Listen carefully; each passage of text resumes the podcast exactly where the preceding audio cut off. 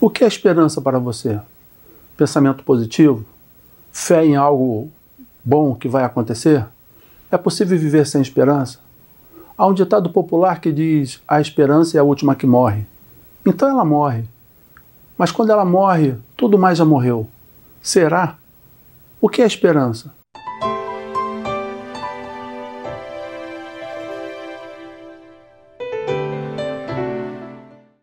Nesta série vamos discorrer sobre a esperança, sobre o que é e sobre o que não é, sobre esperança falsa e esperança verdadeira, sobre ilusão e sobre realidade, sobre como alimentar a esperança e sobre como matar a esperança, sobre a esperança em diferentes áreas da vida. Me acompanhe em cada um dos episódios e se identifique com coisas que talvez você já saiba, mas que não sabe que sabe, com coisas que você acha que sabe, mas poderá encontrar certezas. Após cerca de 40 anos de inquietudes, busca, estudos, conversas, encontrei respostas que partilho com peregrinos como eu, que chamam de peregrinos da sabedoria perene. Não falo sobre verdades absolutas nem dogmas, mas de experiência de vida, de sofrimento, de alegria, de dor e de amor. Se você quer saber mais sobre esse e outros assuntos relacionados à espiritualidade no seu sentido mais abrangente, não estrito à religião, se inscreva agora mesmo no nosso canal, clique no sino para ser notificado sobre novas postagens.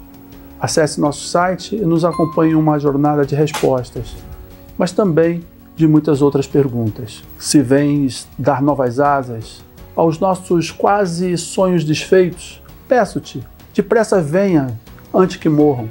Esses sonhos de caminhos mais perfeitos, ressuscite, passos certos aos que sonham, andarem confiantes em solos firmes por Deus feitos. No socorro que trouxerem aos corações, aflições e dores serão findos nesses peitos. A paz, a gratidão serão louvores e orações.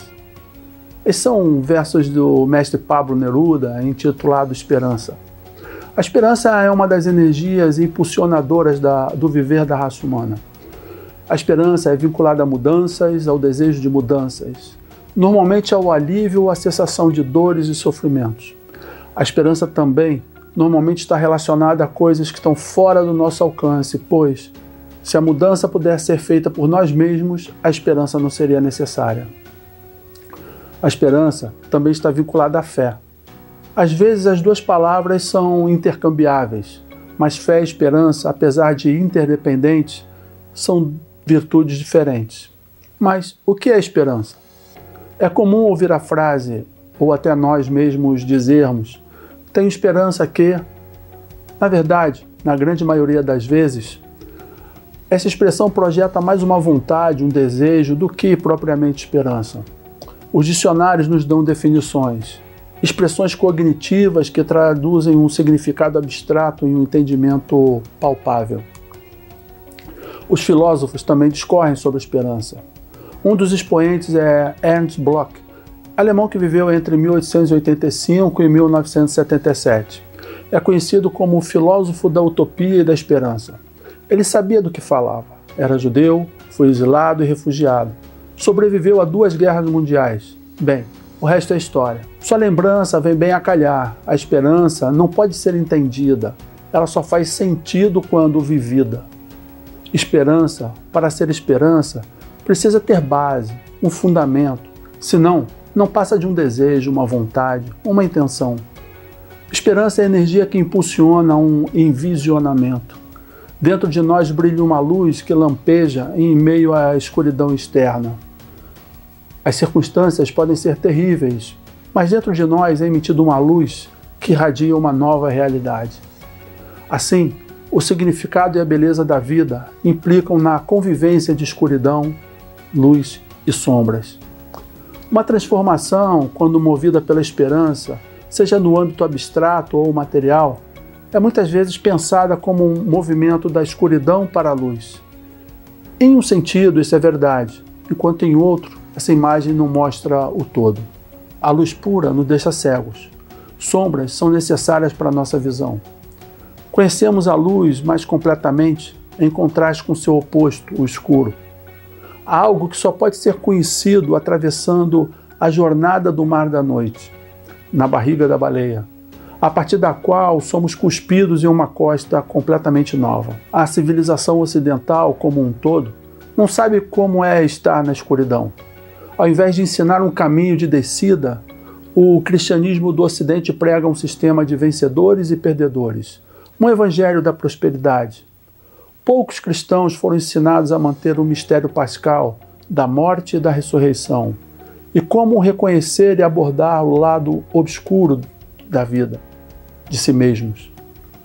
Por exemplo, o sexismo, a escravidão, a perseguição a pessoas de fora da tribo, a pedofilia, entre outros. Como resultado, muitas pessoas que um dia se consideravam cristãs jogaram o bebê fora junto com a água do banho, rejeitando o cristianismo com o mesmo dualismo, um modo de pensar de tudo ou nada que a mesma religião imatura os ensinou. De muitas maneiras, essa luta com a escuridão tem sido o constante dilema da religião. Ela quer existir em luz perfeita, onde só Deus vive. Não gosta da sombra da nossa realidade humana. A história do Ocidente registra a criação de liturgias, ritos, políticas, crenças e reformas que proíbem, reprimem, abominam a escuridão, as suas e as dos outros. Pessoas, comunidades e sociedades se recusam e se mostram incapazes de ver suas próprias escuridões.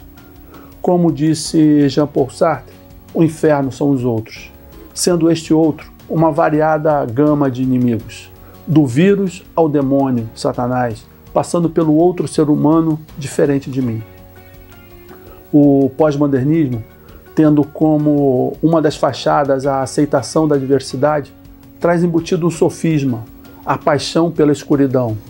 A anarquia, no seu sentido de autoconsciência suficiente, o individualismo exacerbado, é a única ordem aceitável. Temos dificuldade em evitar o mistério humano, que somos todos uma mistura de escuridão e luz, em vez de aprender a levá-lo pacientemente até a ressurreição.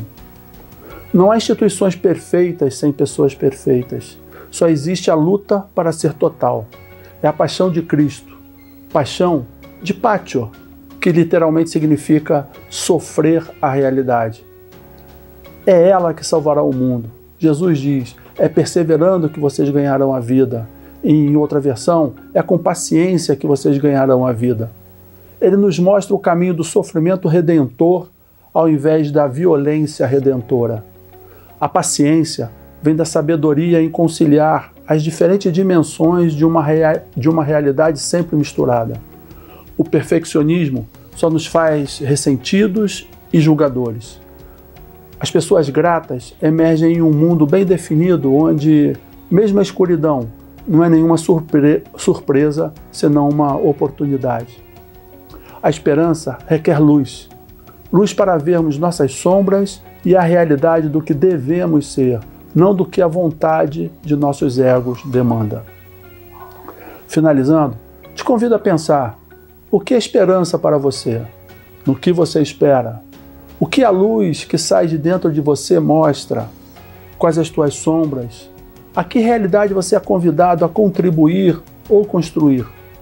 Te convido a escrever nos comentários alguns fragmentos da tua experiência e peregrinação.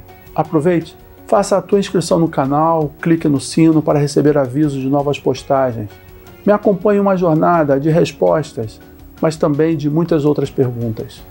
Por fim, Visite nosso site, em especial nosso Centro Virtual de Treinamentos. Oferecemos processos que propiciam a você conhecer suas sombras, potenciais, envisionar, entender e construir a sua realidade.